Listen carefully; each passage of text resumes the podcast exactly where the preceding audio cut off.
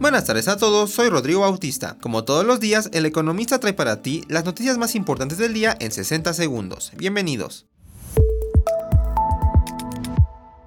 En primer plano, la fortuna de Carlos Slim se ha duplicado en el sexenio del presidente Andrés Manuel López Obrador, ascendiendo a 103 mil millones de dólares, lo que lo convierte en el hombre más rico de México y de América Latina.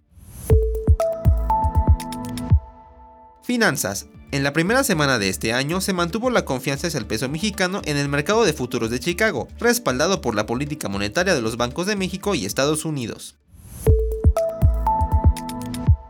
Política y sociedad. El colectivo de madres buscadoras de Sonora reportó haber localizado 30 fosas clandestinas cerca del ejido El Choyudo de Hermosillo, Sonora, en las que dijeron desconocer el total de cuerpos hallados al interior de las mismas.